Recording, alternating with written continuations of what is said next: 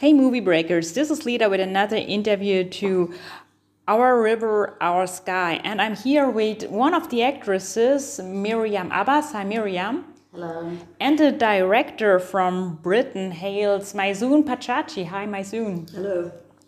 And my first question is: You both returned to your native Iraq um, to at some point to make this movie. Um, first, Maysoon, how was this experience for you? Because you've been living for decades in the UK, as I take it. Yes, I mean, I went I went back to Iraq for the first time in 35 years, in 2004, and I made a film there, um, which was me and a camera, a documentary film I was out on the streets talking to people and in hospitals and in schools and so forth. So that was me reacquainting myself with a country um, I hadn't seen for 35 years and which I've hardly lived in actually. I mean, if I add up all the years that I've been in Iraq, it comes to about four, mostly when I was very young. Um, so that was a, that was a very important um, trip for me. And at the same time, um, I, we started a, um, a, a, colleague of mine who is an Iraqi filmmaker who's also based in London, a documentary maker. He and I set up a, a film training center free of charge for young people in Baghdad in 2004, in December. And um, so those students made a series of small documentary films about um, what was actually going on, in, in mostly in Baghdad. And um, so I was collecting stories all the time um, from that. Also, I was uh, their stories, you know, and the difficulties they had in making their films and what they wanted to make films about and what had happened in their lives because I hadn't been there for many years. So people were very keen to tell their stories. And um, the other thing was that uh, in, in, in London, I was part of uh, a group called Act Together, uh, Women's Action for Iraq. And it was, um, it was a women's group, and um, it was uh, Iraqi origin and British people who had been had no connection with Iraq but were concerned about this war that had happened and the destruction of the country that was going on. And, um, and so I was very much put in touch with women's uh, groups in, uh, in Iraq. And um, stories came flowing from there as well. So uh, my feeling was uh, when I went back is a sort of homecoming, although the vast majority of my life was lived outside of that country. But my roots are very deep there. And um, I was also reacting to the, um, in the 91 Gulf War. Um, that was a, quite a traumatic time for me. I was, um, I was in London, and like all the other um, Iraqis in London, I was watching TV 24 hours a day. And uh, you saw smart bombs, you know, um, blowing apart bridges or buildings, but you never saw one ordinary Iraqi person talking about what was going on there. And it was like the country and everybody in it was getting erased off the face of the, of the world, of the map. And um, for me, this was a big shock.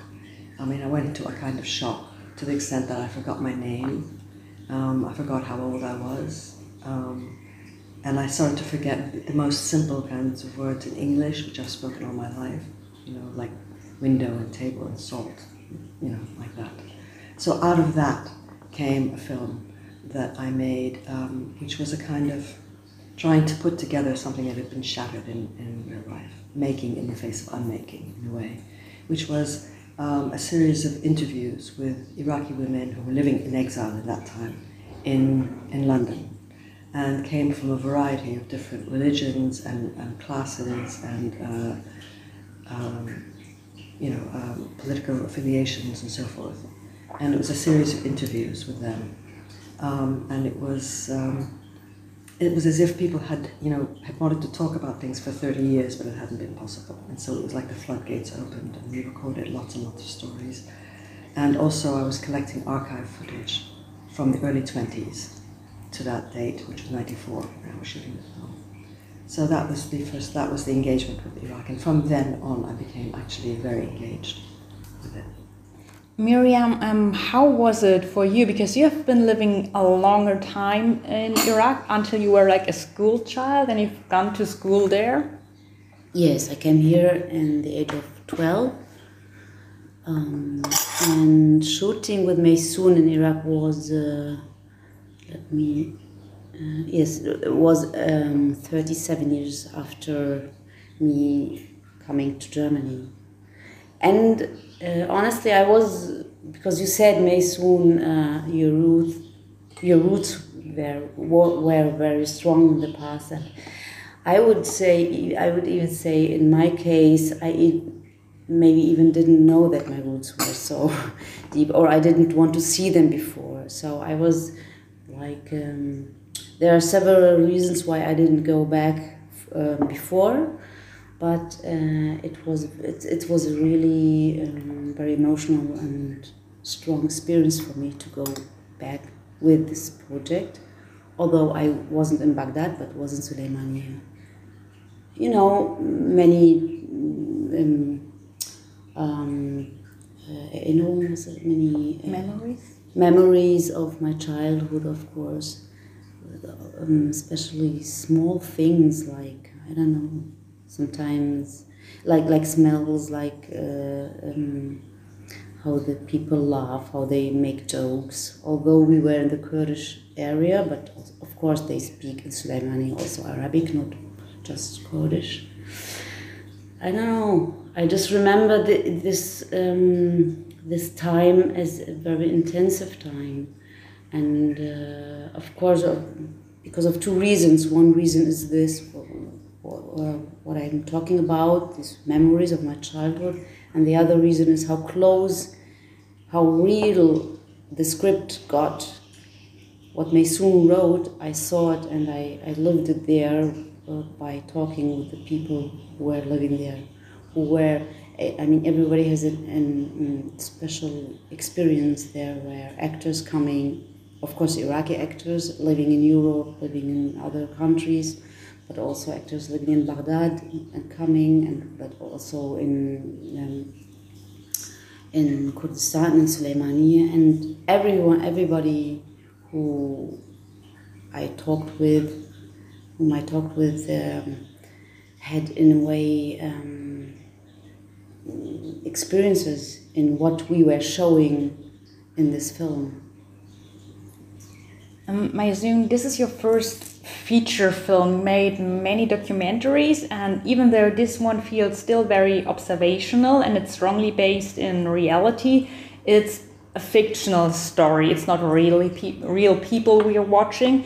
What made you decide to use that kind of form of film instead of your usually documented features? I think there's um, in fiction gives you a fiction film gives you the opportunity to um, to have a greater deal of intimacy with the characters than it would do in an observational documentary film. You can get beneath the surface. I, I feel uh, more easily if you're telling a fictional story sometimes, and that and I wanted to do that because I was really concentrating on these individual characters I mean, that story, is, as you know, is a collective story. I mean, all these stories kind of intersect over a period of time. Um, so that's, I mean, that was really the main driver of it. I'd made quite a few documentary films, but I wanted to do, to go deeper into the what was happening to people. And the main character, or the character that we have the strongest focus on, is um, a writer who has writer's block. Um, and then just has to rediscover how she can maybe reprocess a culture by transforming it into something artistic? Is this something that comes from your own experience? Like, did you experience writer's block as intensely as this character, or thought about reprocessing your country or taking it back through forms of art? Well, I mean, the first film that I talked to you about, the the, uh, the documentary film, the uh, it was it was that kind of a thing because it was a kind of trauma. And the business of the writer's block, um, really, this was my co-writer, who was uh, who is called Irada Juburi, and she is a novelist and short story writer. And at this time, she said to me, "I can't write one word of fiction. It's all like a lie. I can't." So she went around. She was going, you know, taking her child to school, going to teach at the university, just normal life, going to the shops, whatever. She saw um, you know, small scenes being enacted when somebody was buying the groceries and a bit of, she would hear a bit of dialogue or something. She just wrote everything down verbatim just as she saw it, heard it. And I, from my part, before we even started working on the script, I was doing the same sort of thing, with the students that I was teaching in, in Baghdad and on the times when I, they, we brought them out of Baghdad to be safe, to cut their films and, so forth. Just the stories that we had. Um, it's, so it's from that material, really, that we um, extracted our characters. And I, and I think I learned the lesson, that lesson of, of creativity being a resistance to damage. And I think that that's what I felt when I was finally able to make this small documentary that I first made with all the interviews and so forth. That's what that was. That you know, there was what I was seeing around me was just shattering, shattering, shattering, and this was something that was trying to bring together, and it was a kind of resistance, and I saw it a lot in Iraq, uh, and sometimes it's, it, you know, a lot of the times it is making something. It is making something out of the rubble. Um, and all the shards and splinters of the society around you. And um, so I think it's, I mean, I think it's a very important thing. I think the resistance is what gets you out of bed in the morning to do what you need to do in a situation like that, which really you don't know whether you get home alive that night or not, for example. How did you two get to know each other, and how did it happen that you, um, Meriam, got the role in the movie? Well, I was I was uh, the auditioning. Um, uh, the auditioning was sort of fairly spread all over. I was auditioning people in Iraq. I was auditioning people who were of Iraqi origin and uh, but lived in Europe, for example, in various places and so forth. And um, I came to Berlin because I knew about Meriam. Uh, because I saw an early film that she was in. It was the first film I shot it with an Iraqi director, the Rashid years ago before we met. Yeah. Yes, and I even didn't know that. Uh, oh, where did you see it? In Iraq? No, I saw it. I saw it. Maybe at a festival. Rotterdam, Film Festival. Yeah. I was on the jury. there. Yeah. Oh, I believe nice. it Yes. was. Yes, I. And I think there aren't so many also Iraqi uh, mother tongue or father tongue speaking actors. That's why I um, had this connection, or they connected me, because it was just a small character, which is what it was also lovely um, work. Yeah, so you. So I came. I came here to. Um, I had a couple of contacts. Um, and the one of them was uh, Ali Karim, who's the guy who was the boatman. You know, who's Yes. he was living here in, in Berlin at the time, and and Meriam. And so I did sort of auditions with both of them, and I came away thinking, yeah, these are the people. And um, and so that was and and and Dijla, the character that uh, Meriam plays, is a kind of wild card. You know, she's always getting herself into messes, and she comes and she dumps all her sort of problems on her friends in her friend's lap. You know, they were at university together, for example. That's the sort of backstory, and have always been close friends and have known each other's families and all the rest of it. And uh, I just uh, there was a sort of um, a kind of um, humor in in uh, in Meriam and the kind of stroppiness, you know, that word means sort of like in your face type of thing that I really liked. Um, we did some Although she's depressive. she's depressive, she's, she's up depressive, and down, up and down all the time. Yeah. Yeah. which you're not. But it's sort of it's it was uh, it was that it was something about it. Just it's an instinctive thing, intuitive thing. You just think it's, she can do this. But Meriam, at first, as I heard, you were a bit skeptical about playing that role or hesitant. Is that correct? No, not skeptical or hesitant. It, I, what I said is I was really, it was new for me to read such a script. First of all, of course, I'm, I'm acting a lot or, or get um, asked for uh, acting Arabic woman, but uh, these are more the stereotypes here in Germany to act a mother which her son is criminal and all this stuff. So uh, it was uh, really one of the um, yes one of the first uh, script I, I liked uh, that first of all not to be a mother maybe and uh, um, no but it was it was also for me to read such a script um, was difficult to imagine how the film will be then so one side I was feeling I could feel the deepness of the character and the situation. I could understand. And on the other, on the other hand, I had difficulties to imagine because because I was grown up in Germany and honestly I didn't know so much about this time Maysoon is talking about in the film because I also just were, were dependent on the information I got here in Germany or in Berlin. What was uh, new and yes, and it was not the classic, um, yes, main main main character and the other small character, but um, so it, I was not hesitating. I was very I wanted to go into this um, travel, let's say, travel work, but it was new for me, yes. The movie plays 2006. Um, the US um, occupation has just kind of gone. The war is over, but it's still all very present and going on. The war is never really over for the people who have suffered under it.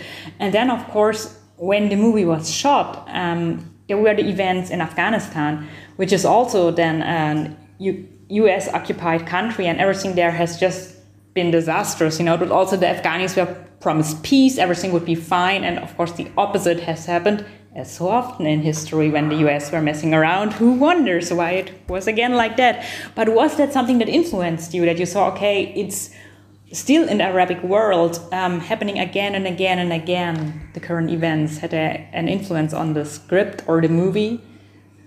Well, I mean, the the uh, current events, yes, did, but not current events in Afghanistan. I mean, it was part of the same thing, but it had its particularities. I mean, each each place that this happened to, but this kind of a thing of of um, going into a country and with a wrecking ball, like they they knocked buildings down, was what it felt like in both places. You know, I think, but I wasn't in Afghanistan. I didn't experience that, but I did experience it in in, uh, um, in Iraq you know, I did experience it in, in Baghdad. And then when I was there in 2004, I mean, you would see, um, I mean, I can remember being at lunch, sitting around a table at lunch with a whole lot of people, and people were telling jokes and talking and this, that, and the other.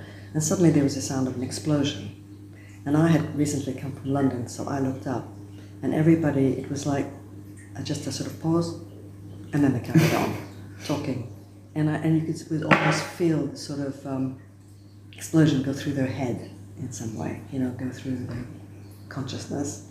And so I, you know, everybody else carried on as if nothing had happened. And I thought, I have to go see what happened. So I went to the top, to the roof. Um, the roofs are flat in, in Iraq. And um, looked out to see where the bomb had been. And it wasn't in our street. And it was about two or three streets away. You could see from the smoke where it was coming. And uh, they'd made that calculation. They were able to make that calculation, which I hadn't been because I was new to it. And I sort of began to think, well, what is it like when you're living in this kind of situation day by day by day by day? What is that? And what is the resistance to it? And what, how do you get through it? You know, how do you, what do you tell your children? And, and how do you um, deal with the inevitable uh, losses, you know, tragic and violent and barbaric losses that people suffered? So that was what you know, that's why 2006. And, and you're absolutely right. I mean, in terms of the media, as soon as the actual shooting stops, the media coverage stops, and it's like, the war is over. Actually, the war is not over. It's still not over. Even though this story and the events are often very traumatic and um, sad or shocking, there's also a certain lightness to the movie. It doesn't feel like all depressive because you also have um, little moments of happiness, mm. of um, romance or joking. Yeah. Um, would you say that's something like um, part of the mentality of the people that you saw when you were there? Like you just told us about this, um, how people were telling jokes, even though they were in the situation of constant threat. Yes, and I think, and I think it also is a kind of resistance, that sort of jokes and um, uh, singing a song, you know, at a time really is not where uh, you think, sing, what are you singing about? You know, it's, but it's, um, um, it is. I mean, and in that, in that time, actually, Iraq became something like a joke factory. I mean, they were, every day new jokes were coming out, you know, and it's sort of, and they, and that scene in the bus where they kind of, um, you know, somebody gets shot on the street outside the bus, and um, suddenly it's all it all becomes a joke. You know, there, people haven't been didn't get killed that day, but you know they have plenty of opportunities later on in the day if they want them, you know, to get killed, and it turns into that's a real scene. That actual dialogue, more or less, happened. You know, happened in in uh, uh, Irada, my co-writer, was there on the bus when this sort of happened, and I was there also on a different bus journey when that kind of thing happened, and it sort of and I saw that again and again. It was an act of self-defense, really, people defending themselves against. Um, because you have a choice: you either drown with it, or you somehow find a, a, way of kind of avoiding it or floating on top of it. And I think but that's. I think the reason is all the wars and all the circumstances, all the history. The people. I mean, if you are thinking about the, the generation which is now people who are maybe 30, 40 years old. They, they were just born in war.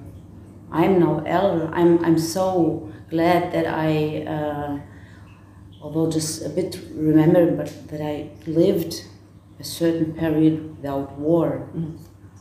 in the 17th when I was born. So if you just imagine the people are living, the most who are living there, they didn't uh, ever live in in a, in a, in a time without war or without. Yes. Um, oh, it was the wars. I something, the Iran-Iraq war, which went on for um, eight yes. years, um, to, for no particular reason, just you know, two million people or something got killed.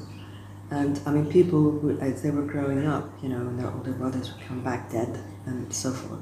People grew up, uh, yeah, they grew up. And then there was the sanctions, the embargo after 91 um, which was um, UN imposed and um, mainly led by the US. And um, it, it tore the fabric of the society to, to bits in Iraq. And, uh, you know, half a million children died of starvation, which hadn't happened before.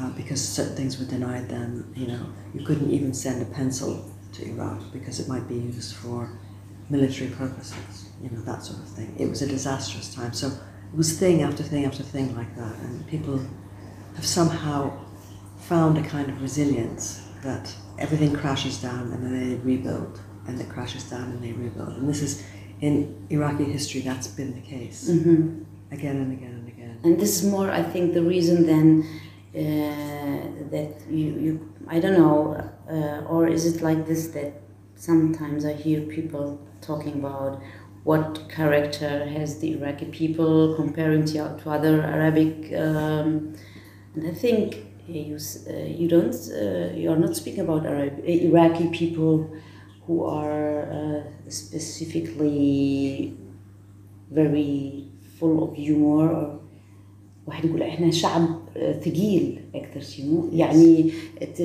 we say the Iraqi I heard of other Arabs saying Iraqi people are more um, known as um, bit heavy mm. or deep people, deep persons. So the humor, I think, is coming from these experiences you are talking about. Yeah. Or what do you think?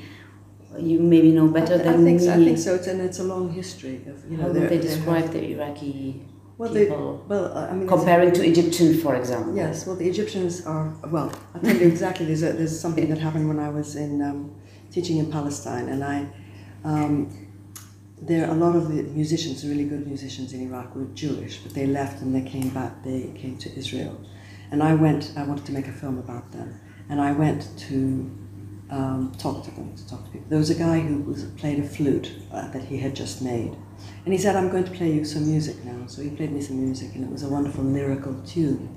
And he said, "What did you think of that?" I said, "Oh, it's very beautiful. It really sort of lifts you." And then he played another one.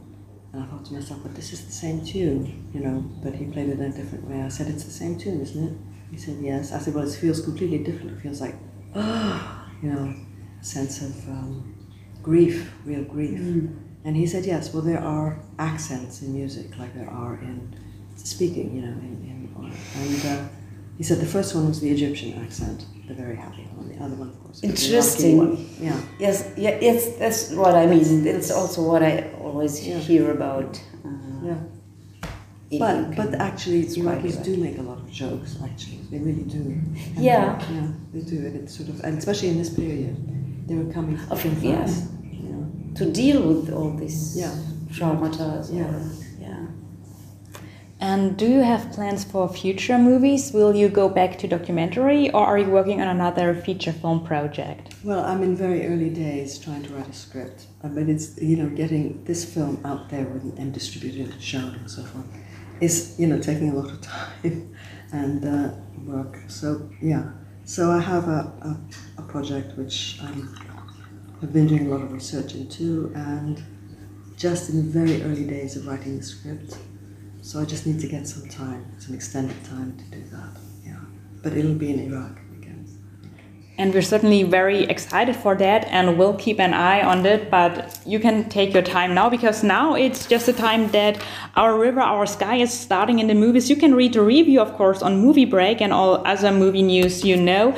I'm Lida and I say thank you to Maysoon and Meriam for the interview. Thank You're you very welcome. much. Thank you. Thank you.